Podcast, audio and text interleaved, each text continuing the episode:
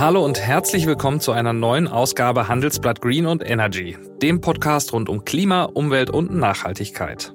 Heute sprechen wir über ein Thema, das beim ersten Hören sehr technisch klingt, für die europäische Wirtschaft aber eine ziemlich wichtige Bedeutung hat.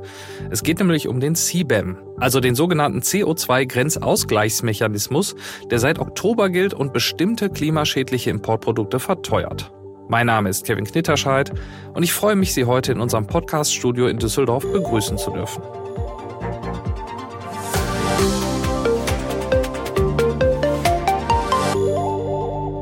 CBAM. Der Begriff, der klingt erstmal wie der Spitzname eines YouTubers, doch dahinter verbirgt sich ein ziemlich interessantes Instrument der europäischen Handelspolitik. Denn die EU will damit dafür sorgen, dass europäische Unternehmen auf dem heimischen Markt nicht von Importeuren übervorteilt werden. Denn während die Industrie in Europa für ihre Emissionen schon seit mehreren Jahren CO2-Zertifikate einkaufen muss, bleiben viele Unternehmen außerhalb der EU von solchen Abgaben verschont. Dadurch können sie ihre Produkte günstiger anbieten als Wettbewerber innerhalb der EU, was europäische Produzenten schon seit vielen Jahren beklagen. Durch den CBAM werden nun seit dem 1. Oktober bestimmte importierte Grundstoffe mit einem Ausgleichszoll belegt, um den Wettbewerbsnachteil europäischer Hersteller zu beseitigen. Doch wie das in der Handelspolitik oft so ist, des einen freut es des anderen leid. So klagen beispielsweise die Verarbeiter dieser Grundstoffe nun darüber, dass wiederum sie einen Wettbewerbsnachteil gegenüber nicht-europäischen Konkurrenten haben. Denn die können jetzt nur noch wählen zwischen teureren Grundstoffen aus Europa oder dem Import von günstigeren Grundstoffen, die dann aber mit einem CO2-Ausgleichszoll belegt werden. So sagt beispielsweise Christian Fiedmeier, Geschäftsführer des Wirtschaftsverbands Stahl- und Metallverarbeitung. CBAM hat einen grundlegenden Webfehler und der besteht darin, dass er sich beschränkt auf einige wenige Rohstoffe wie beispielsweise Stahl und Aluminium und nicht mehr erfasst. Wir werden durch CBAM natürlich deutlich mehr bezahlen müssen für das Vormaterial Stahl und Aluminium. Einmal, weil das importierte Vormaterial durch CBAM teurer wird und das führt dann auch dazu, dass die heimischen Hersteller teurer werden. Ist die Sorge berechtigt und hilft der CO2-Grenzausgleich dem Klimaschutz ebenso wie der europäischen Industrie? Darüber sprechen wir nun mit Michael Jakob. Er ist Senior Researcher am Mercator Institute on Global Commons und Climate Change in Berlin und beschäftigt sich schon seit vielen Jahren mit Klimaschutz und Handelspolitik. Und er hat auch die Gesetzgebung rund um den CBAM eng verfolgt. Aus Berlin ist er mir jetzt zugeschaltet. Hallo, Herr Jakob. Hallo, guten Tag. Ja, vielleicht fangen wir einmal ganz grundsätzlich an. Was ist CBAM überhaupt? Ich habe es zwar gerade schon kurz in der äh, Anmoderation erklärt, aber trotzdem wäre es nochmal ganz interessant, grundsätzlich zu erfahren, was ist das für eine Maßnahme, was für eine Idee steckt dahinter. Mhm. mhm. CBAM steht für Carbon Border Adjustment Mechanism, also ein Grenzausgleichsmechanismus, der die höheren Kosten europäische Produzenten für saubere Produktion ausgleichen soll, sodass diese Produzenten keinen Wettbewerbsnachteil gegenüber Produzenten aus dem Ausland haben, die mit weniger sauberen Technologien günstiger produzieren können. Mhm. Letztendlich ist der Ausgleich ein Ausgleich für die CO2-Bepreisung. Es gibt in der EU ja einen CO2-Preis durch den Emissionshandel. Da sind ähm, zum Beispiel Stromproduktion mit drin, stationäre Anlagen in der Industrie. Und die bezahlen den CO2-Preis. Und man will natürlich jetzt nicht, dass der dazu führt, dass einfach die Produktion anderweitig verlagert wird und in anderen Ländern günstiger produziert wird und die europäischen Produzenten aus dem Markt gedrängt werden und einfach nur Emissionen verlagert werden. Und bisher bekommen diese Produzenten freie Emissionszertifikate zugeteilt, um eben diese Abwanderung zu verhindern. Und diese freie Zuteilung von Zertifikaten hat gewisse Nachteile und darum haben wir sich entschieden, die bis zum Jahr 2034 zu beenden. Und das Ersatz wird der Grenzausgleich, also der CBAM, eingeführt. Hm. Jetzt ähm, haben wir hier bei Green und Energy schon häufig über den ETS-Handel gesprochen, ähm, auch über die ja, Verknappung während der unterschiedlichen Handelsperioden. CBAM ist ein relativ äh, neues Thema in dem Zusammenhang. Also ich glaube, erstmals begegnet ist mir das so vor drei, vier Jahren. Ähm, war eine Debatte, die auch in der Stahlindustrie äh, losgetreten wurde, über die ich lange berichtet habe. Ähm, warum äh, ist das erst jetzt so spät diskutiert worden? Weil dass die Freizertifikate irgendwann nicht mehr zugeteilt werden, das war ja schon länger klar. Ich denke, dass CBAM vor allem aus Gründen der Durchführbarkeit, der handelsrechtlichen Zulässigkeit und natürlich auch der politischen Gemengelage lange Zeit kritisch betrachtet wurde, weil es natürlich gewisse Hürden und Herausforderungen gibt. Das eine ist erstmal die Frage, wie gestaltet man so einen Mechanismus in einer Art, dass er WTO-kompatibel ist. Ähm, und zum anderen ist natürlich die Frage, was, wie verhalten sich die Handelspartner dazu? Weil natürlich das ja höhere Preise letztendlich für Importe bedeutet und damit natürlich eine gewisse Hürde zum Eintritt in den europäischen Markt für Handelspartner bedeutet, was natürlich nicht besonders wohlwollend aufgenommen wird. Und man sieht auch schon, dass manche Länder wie jetzt China und Indien ähm, naja, gewisse Vorbehalte haben und mhm. auch schon angekündigt haben, vor der WTO zumindest eine Untersuchung oder eine Diskussion anzustreben. Mhm. Lassen Sie uns gerne später nochmal äh, tiefer über die mhm. Äh, Reaktion der Handelspartner schicken. Ich würde gerne nochmal ganz am Anfang bleiben und darüber sprechen, wie dieser Mechanismus, äh, den Sie gerade beschrieben haben, denn im Detail funktioniert. Also wie wird geprüft, mit welchem CO2-Rucksack ein Produkt nach Europa kommt und wie wird dann tatsächlich auch abgerechnet? Mhm. Also grundsätzlich ist es so, dass gewisse Industrien einen CO2-Preis bezahlen. Die Idee ist, dass Importe auch diesen CO2-Preis bezahlen.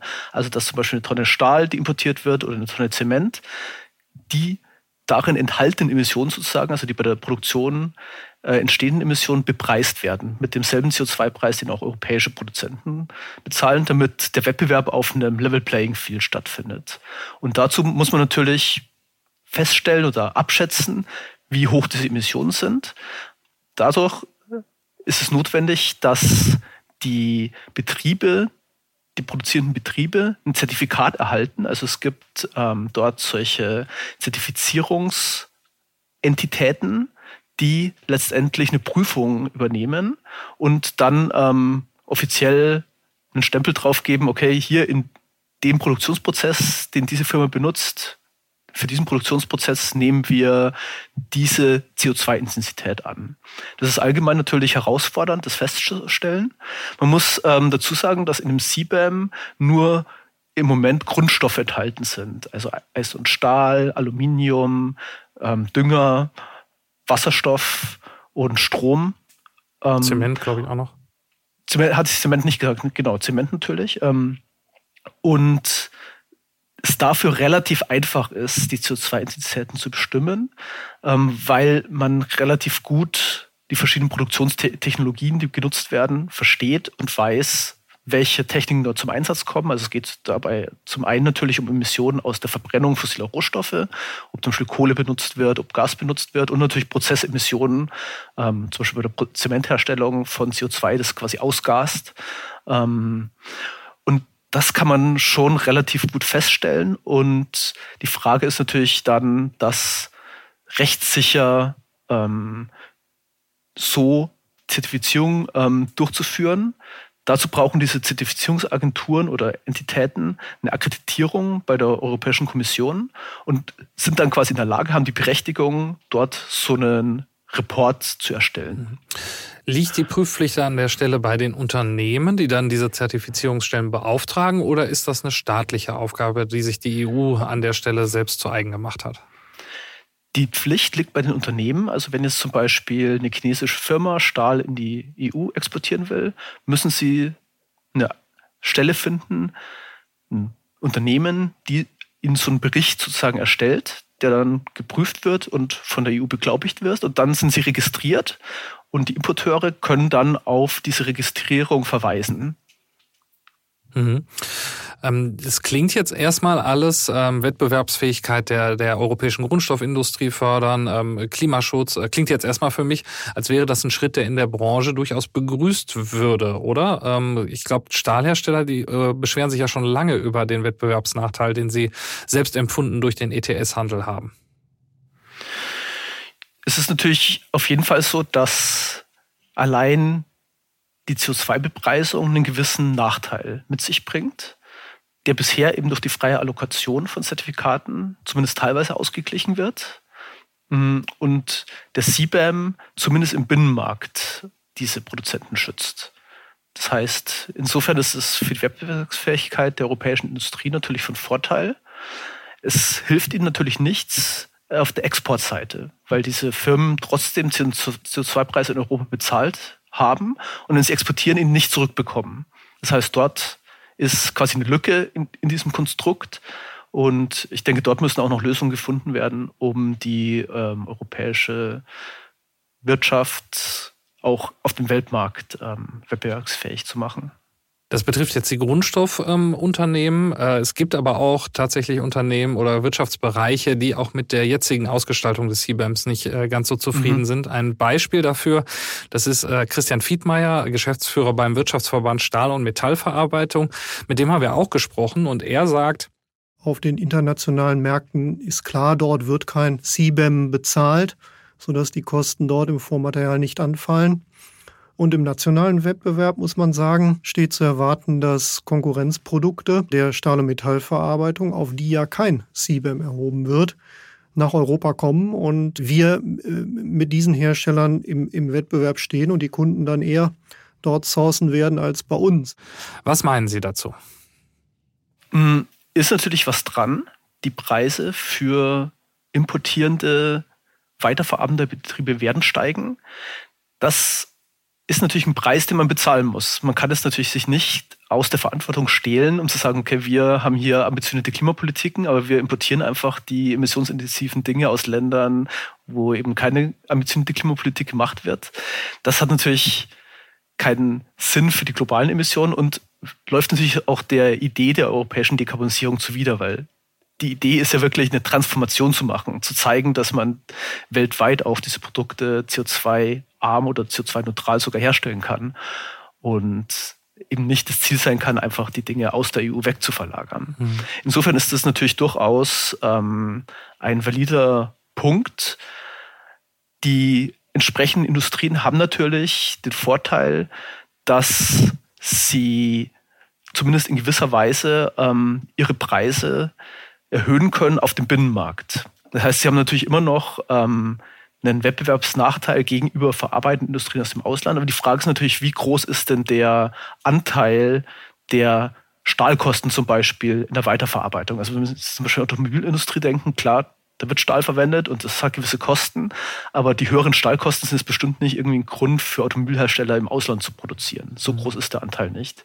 Das heißt, es sind wahrscheinlich nur sehr wenige Industrien, wo das wirklich eine große Rolle spielt, wo die Preise nicht entsprechend auch dann in gewisser Weise an die Konsumenten und Konsumentinnen weitergegeben werden können. Mhm. Und man muss natürlich auch sagen, ähm, eine gewisse Schrumpfung in manchen Industrien muss man natürlich auch hinnehmen, weil es ja auch der Anreiz ist, manche Produkte sparsamer einzusetzen. Also es ist ja auch eine äh, Möglichkeit, Emissionen zu mindern, indem man einfach den Stahlverbrauch senkt, indem man zum Beispiel neue Wege findet, mit weniger Stahl auszukommen. Und das ist ja auch ein durchaus ökonomisch effizientes, wünschenswerte Minderungsoption. Ja, das würde ja so ein bisschen dem ähneln, was wir äh, auch im Zuge der Energiekrise gesehen haben, dass die äh, deutliche Verteuerung dazu führt, dass Unternehmen nach Wegen suchen, äh, für den gleichen Output weniger Energie einzusetzen. Mich würde aber jetzt erstmal interessieren, ähm, gibt es denn Untersuchungen dazu, wie hoch die Mehrkosten für die europäische Wirtschaft ausfallen könnten durch den CBAM? Mm, Kenne ich gerade keine, wo das für die gesamte Wirtschaft äh, produziert wird. Äh, ähm wo, wo es für die ganze Wirtschaft. Ich, ich kann auch auf einzelne Segmente gehen. Also genau, ich meine, man kann ja ganz gut zum Beispiel das für die Stahlindustrie äh, sich mal anschauen. Ungefähr eine Tonne Stahl hat in der Produktion so knapp zwei Tonnen CO2 im Schnitt. Der CO2-Preis im Moment liegt irgendwie so bei 80, 90 Euro. Also man kann davon ausgehen, dass es irgendwie so 150 Euro pro Tonne Stahl mehr werden. Ähm, gleichzeitig ist der Preis, weiß ich, was gerade der aktuelle Preis ist, aber das ist meistens so um die 800 Euro. Das heißt, das ist schon eine ähm, Preissteigerung von ungefähr 20 Prozent, mhm. die man dort durch den CBAM hat. Das ist natürlich für die stahlimportierenden Betriebe ein Nachteil, aber für die stahlproduzierenden Betriebe natürlich ein Vorteil, weil sie vor der ausländischen Konkurrenz geschützt werden. Insofern kann man natürlich auch davon ausgehen, dass der CBAM dazu führt, dass Handelsströme in gewisser Weise umgelenkt werden. Also dass sich die Nachfrage stärker auf dem europäischen Binnenmarkt verschiebt. Mhm. Heißt das ähm, vielleicht auch, Sie hatten gerade davon gesprochen, dass es natürlich auch Segmente gibt, wo man diese Preissteigerungen an die Konsumenten weitergeben können. Ähm, heißt das, dass wir uns als europäische Bürger darauf einstellen müssen, dass unser Leben an der einen oder anderen Stelle teurer wird? Auf jeden Fall. Aber es ist die Frage, wie sehr. Ähm, ich habe mir das mal angeschaut, für Stahl sind die Mehrkosten schon jetzt für eine saubere Produktion gar nicht so extrem. Also das ist ähm, zum Beispiel so verschiedene Studien finden, dass man so 15 bis 30 Prozent mehr Kosten hätte, um Stahl CO2-neutral zu produzieren, zum Beispiel durch äh, Einsatz von Wasserstoff. Und dann natürlich noch viel kommen kann durch Lerneffekte, durch ähm, Ausbau der Wasserstoffinfrastruktur, sodass sich wahrscheinlich insgesamt ähm, man davon ausgehen könnte, dass die Kostensteigerungen sich erstmal in Grenzen halten werden. Mhm. Und da ist natürlich auch die Frage, was wird noch zusätzlich gemacht? Weil es braucht auf jeden Fall unabhängig von den ganzen Handelsthematiken, von der CBIM-Thematik, ja dort auf jeden Fall noch eine Anschubfinanzierung, um erstmal ähm, den Hochlauf dieser ganzen Industrie zu beschleunigen. Und da gibt es natürlich Töpfe, in denen ganz schön viel Geld drin ist. Und ähm, was ja auch wichtig ist, es werden ja auch durch den Phase-out der freien Allokation deutlich mehr Mittel zur Verfügung stehen. Also im Moment sind beträgt der Wert der freien Zuteilung von Allokationen ca. 20 Milliarden Euro pro Jahr, was wirklich eine gewaltige Summe ist. Wenn man diese Summe benutzen würde, könnte man damit eigentlich die gesamten Mehrkosten zur Dekarbonisierung der Stahlindustrie tragen. Das ist dann natürlich immer die Frage, ob das Geld dann auch tatsächlich am nee, Ende so klar, eingesetzt genau, wird. Genau, genau. Ähm, aber diese Mehrkosten, da kriegt man natürlich auch was für. Also wir wollen jetzt auch nicht so tun, als äh, würde man die einfach nur bezahlen. Man hätte nichts davon. Man bekommt natürlich ein bisschen mehr Klimaschutz. Gibt es denn genau. äh, Einschätzungen dazu, wie die Klimawirkung dieser Maßnahme sich auswirken wird? Also werden wir unterm Strich tatsächlich eine substanzielle CO2-Emissionssenkung durch den CBAM sehen? Naja, ich würde den ähm, CBAM nicht direkt als Instrument zur Senkung von Emissionen sehen, sondern eher als ein Instrument, das die Transformation ermöglicht. Das heißt, die Emissionen in der EU sind ja durch den Emissionshandel eh gecapped. Also man hat eine feste Menge an Emissionen. Das heißt, durch den CBAM wird einerseits es möglich, dass trotzdem solche Hard-to-Abate-Sectors, also solche Grundstoffindustrien in Europa bleiben. Das ist, glaube ich, ein wichtiger Punkt. Zum anderen ist es natürlich eine ökonomische Effizienz. Das heißt, man braucht einen geringeren CO2-Preis in der EU, um die Emissionsziele zu erreichen, geringere Kosten. Und was natürlich auch ein sehr wichtiger Punkt ist, ist die Außenwirkung auf andere Länder. Hm. Ist natürlich die Frage, wie weit andere Länder durch den CBAM eine, einen Anreiz haben, Klimapolitiken einzuführen, beziehungsweise einzelne Firmen einen Anreiz haben, saubere Produktionen einzuführen. Mhm. Bei beiden, glaube ich, gibt es recht ermutigende Signale. Also es ist schon ähm, in einigen Ländern, dass zumindest die Diskussion, einen eigenen CO2-Preis einzuführen, die natürlich eh schon da war, aber durch den CBAM noch mal ein bisschen weiter vorangeschoben wurde. Dass sie sagen, okay, wenn unsere Industrien jetzt eh diesen CO2-Preis in der EU bezahlen müssen, dann, wenn wir den einführen, bekommen wir wenigstens die Einnahmen für unser Staatsbudget. Mhm. Und andersrum ist natürlich durch den CBAM ein Anreiz, zumindest für den Export sauber zu produzieren. Also ich habe zum Beispiel gehört, dass manche ähm, Stahlproduzenten in Indien darüber nachdenken, grünen Stahl zu produzieren, weil dort natürlich in Europa ein sehr interessanter Markt dadurch entsteht. Mhm. Und damit hätte man ja diese Lenkungswirkung, die man auch tatsächlich ähm, erzielen wollte, auch im Ausland erzielt, ne? so als Vorstufe für einen globalen CO2-Preis. Genau, genau. Also es ist wahrscheinlich nicht davon auszugehen, dass man wirklich einen globalen CO2-Preis bekommt, aber dass zumindest verschiedene Länder auch ihre CO2-Bepreisungssysteme einführen oder zumindest gewisse Industrien, die wichtig für den Export nach Europa sind, auch fördern, um dort die Transformation zu beschleunigen. Hm. Ähm, das ist natürlich die große Hoffnung, äh, aber auch da gibt's äh, wieder Einwände oder zumindest Bedenken. Äh, ich zitiere nochmal Herrn Fiedmeier vom WSM, über den wir gerade schon gesprochen haben. Er sagt nämlich, wenn man einen Klimazoll denn machen will, dann muss man es richtig machen und dann kann man eben nicht nur einige wenige Grundstoffe erfassen, sondern da muss man die gesamten Wertschöpfungsketten erfassen. Dann muss im Grunde genommen auch die Waschmaschine oder der Pkw, die, die importiert werden, hier mit einem entsprechenden CBAM belastet werden. Also gibt es bei der aktuellen Regelung, die sich ja eben nur auf die Grundstoffe, die wir gerade genannt haben, erstreckt, nicht auch die Gefahr, dass eben jetzt weiterverarbeitete Produkte importiert werden statt die Grundstoffe wie in der Vergangenheit? Doch, die Gefahr besteht grundsätzlich schon. Ich glaube, es gibt zwei Punkte, warum man sich erstmal für Grundstoffe entschieden hat. Und die Idee ist auch erst mit den Grundstoffen anzufangen, um danach zu prüfen, ob man dieses System auch noch erweitern kann. Die eine Sache ist natürlich, dass es für Grundstoffe relativ einfach ist. Bei der Waschmaschine, die vielleicht aus vielen tausend kleinen Teilen besteht, müsste man für jedes einzelne Teil die gesamte Wertschöpfungskette nachvollziehen, was unendlich mehr Aufwand bedeutet, sehr viel schwieriger wäre und natürlich dann auch mit ähm, nicht nur technischen Fragen, sondern auch mit handelsrechtlichen Fragen belastet wäre, ob man das ist, alle Produzenten gleich behandelt, fair behandelt und so weiter. Und der zweite Punkt ist natürlich die Frage, wie groß ist denn der Unterschied, wie stark ist denn das Risiko von Carbon Leakage? In so einer Waschmaschine, klar, das sind Grundstoffe drin, aber wie groß ist der Anteil der Kosten? Und lohnt sich wirklich nur wegen den Energiekosten, also den CO2-Kosten, die Waschmaschinen im Ausland zu bauen, wenn man vielleicht in der EU viel bessere Produktionsbedingungen hat, ein sicheres Investitionsumfeld, bessere äh, Arbeitskräfte. Und allgemein muss man auch sagen, dieses Carbon Leakage Risiko ist für nur sehr wenige Sektoren wirklich ausschlaggebend, bisher zumindest. Also die Studien, die sich das anschauen, was bisher die CO2-Bepreisung gemacht hat, finden nicht, dass irgendwo Industrien abgewandert sind aus der EU wegen dem CO2-Preis. Kann natürlich sein, wenn der CO2-Preis noch weiter steigt und die freie Allokation aufhört, dass sich das ändert. Aber solche, hm, um nochmal auf die Waschmaschine zurückzukommen, die Waschmaschinenproduzenten bekommen ja jetzt auch keine freien Zertifikate zugeteilt. Das heißt, dort ändert sich ja erstmal nichts. Und letztendlich ist ja der CBAM vor allem ein Ersatz für die freie Zuteilung. Das heißt, es ist durchaus plausibel, erstmal die Sektoren in Sibim zu nehmen, die jetzt freie Zertifikat zugeteilt bekommen. Hm. Ja, das Argument ist natürlich, dass äh, ich als Verarbeiter jetzt ein Interesse haben könnte, natürlich trotzdem mein, mein Werk zu verlegen, einfach weil ich dann nach Deutschland nicht den teuren Grundstoff importieren muss, sondern äh, als ausländischer Hersteller dann ohne CBAM beispielsweise auch Schrauben, die ja auch ähm, äh, davon nicht erfasst werden, importieren kann. Ähm, inwieweit ist da die Gefahr dann nicht vielleicht doch ein bisschen größer, als wir das in der Vergangenheit Vergangenheit bei den Zertifikaten gesehen haben? Das ist natürlich a priori sehr schwer abzuschätzen. Aber man muss auch sehen, es sind ja in dem CBAM nicht nur die reinen Grundstoffe drin, sondern es sind ja schon auch zum Beispiel für Stahl eine gewisse Verarbeitungsstufe schon mit enthalten. Ist zum Beispiel Schienen oder solche Röhren und so weiter, die halt hauptsächlich aus Stahl oder aus Eisen bestehen, sind schon auch vom CBAM erfasst.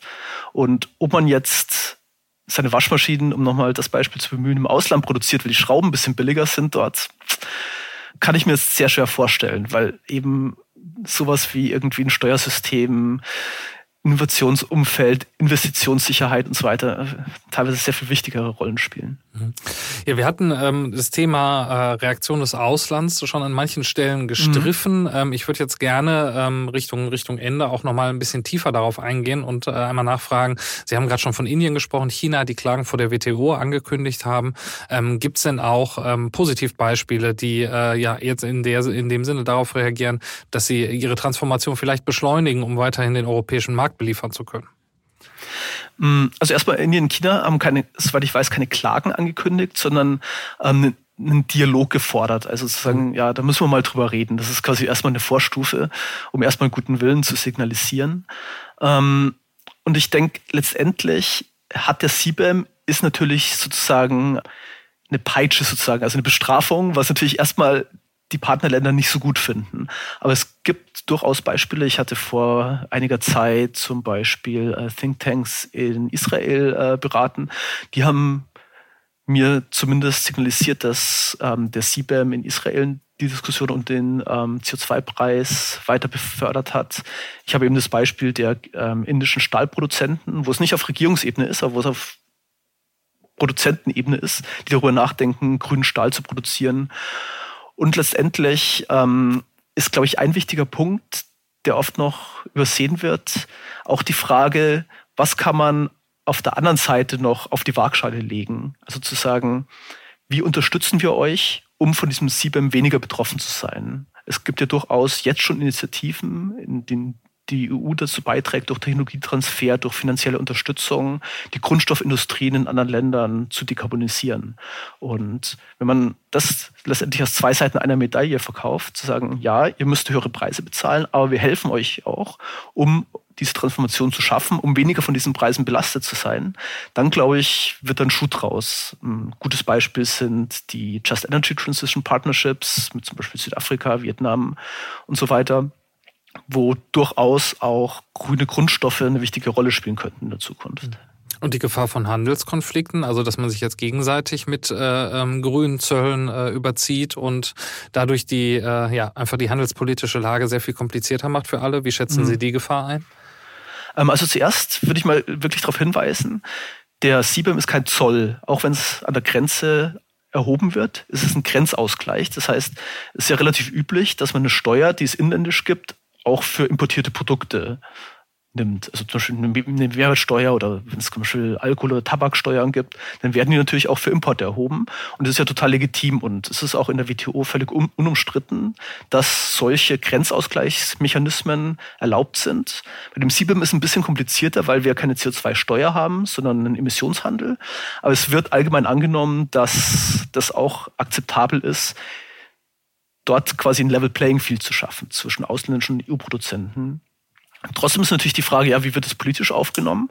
Ähm, die Handelspartner werden das einerseits wahrscheinlich jetzt nicht wahnsinnig begrüßen. Andererseits ist auch die Frage, ähm, wie groß ist denn der Effekt? Also wenn man sich jetzt mal die Handelsflüsse anschaut, es wird oft von China, Indien äh, und so weiter gesprochen oder in den USA, das sind relativ kleine Mengen, die dort gehandelt werden. Also zum Beispiel für Stahl ist es jeweils für, China, Indien 5 Milliarden, USA ist überhaupt nicht in den Top 10. Das ist, glaube ich, nichts, wo jetzt ein riesen Handelskonflikt ähm, vom Zaun gebrochen wird. Ich glaube, da gibt es schon gewisse Säbelrasseln, um auch ja, so ein bisschen politische, sagen wir mal, politischen Gegendruck zu erzeugen, um vielleicht auch noch ein paar Konzessionen sich rauszuhandeln. Aber ich kann es mir sehr schwer vorstellen, dass jetzt China wegen fünf Milliarden Handeln einen Handelsstreit mit der EU anfängt. Hm. Und gleichzeitig ist es natürlich auch so, dass das politisch in den Handelspartnern auch genutzt werden kann, um die Klimapolitik voranzutreiben. Also um zu sagen, guck mal, die EU hat diese Zölle. Wir müssen jetzt auch etwas schneller dekarbonisieren, um dort ähm, die Betroffenheit unserer Industrien zu verringern. Mhm. Ja, also ich schätze die, insgesamt die Gefahr, ich schätze insgesamt die Gefahr eines Handelskonflikts zumindest mit ähm, den großen wichtigen Handelspartnern relativ gering ein. Es gibt ein paar Länder, wo es ein bisschen anders ist, für die der CBAM relativ groß wäre. Also zum Beispiel Mosambik ist ein sehr gutes Beispiel. Mosambik produziert sehr viel Aluminium und die Hälfte der Exporte Mosambiks in die EU sind durch den CBAM betroffen. Dort wäre es durchaus eine Möglichkeit, dass Mosambik dort stark opponiert und eventuell auch einen Handelsstreit bringt. Hm.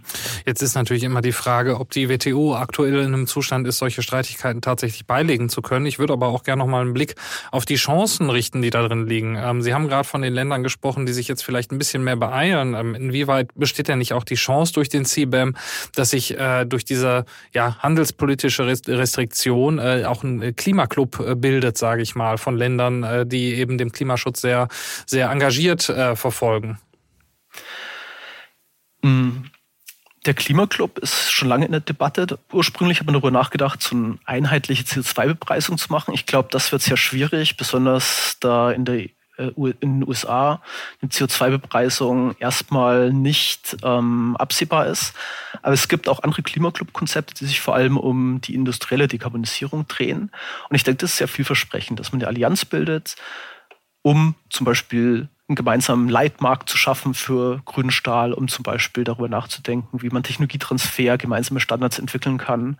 Und da sehe ich auch, dass der CBAM eine große Rolle spielen kann, um nochmal, sagen wir mal, die Motivation, das Interesse anderer Länder zu fördern, sich dort ähm, letztendlich zu beteiligen. Ist es realistisch, dass das auch durch Handelsabkommen ähm, geschieht? Wir haben ja gerade zumindest in Europa das Gefühl, dass wir äh, in den vergangenen Jahren nicht in der Lage waren, Handelsabkommen so wirklich abzuschließen. Ähm, erwarten Sie sich davon jetzt neue Impulse? Es gibt auf jeden Fall schon länger einen Trend, in Handelsabkommen Umweltklauseln einzufügen. Ähm, und letztendlich denke ich schon, dass der CBAM das nochmal unterstreichen kann, um letztendlich die Motivation der EU, die Klimaziele umzusetzen, zu erreichen, nochmal glaubwürdiger unterstreicht und die auch in Handelsabkommen verankert werden können. Ich meine, der CBM existiert für sich, der ist unabhängig von irgendeinem Handelsabkommen, aber in Handelsabkommen können dann zum Beispiel die Verpflichtungen anderer Länder ähm, nochmal aufgenommen werden. Also das ist zum Beispiel ein wichtiger Punkt zu sagen, dieses Handelsabkommen setzt voraus, dass die Handelspartner sich an die erklärten Ziele des Paris-Abkommens halten. Und wenn es nicht der Fall ist, kann es mit Handelssanktionen belegt werden in gewisser Weise, sodass es nochmal stärker durchgreift. Insofern denke ich, dass das CBAM dort nicht direkt eine Wirkung hat, aber eine Signalwirkung. Das ist doch ein ganz optimistisches Schlusswort an der Stelle. Herr Jakob, ich danke Ihnen äh, für die interessanten Ausführungen und äh, viele Grüße nach Berlin. Ne? Ja, vielen Dank. Das war Handelsblatt Green und Energy für diese Woche. Wenn Sie noch Fragen, Themen, Wünsche oder Anmerkungen für uns haben, dann schreiben Sie uns doch gerne eine Mail an green@handelsblatt.com. Und wenn Sie mehr vom Handelsblatt nicht nur hören, sondern auch lesen wollen, dann lege ich Ihnen unser Probeabo ans Herz. Unter www.handelsblatt.com slash mehrklima können Sie das Handelsblatt für vier Wochen zum Preis von einem Euro testen. Ich bedanke mich bei Alexander Voss für die Produktion der Sendung und bei Ihnen fürs Zuhören. Bis zum nächsten Mal.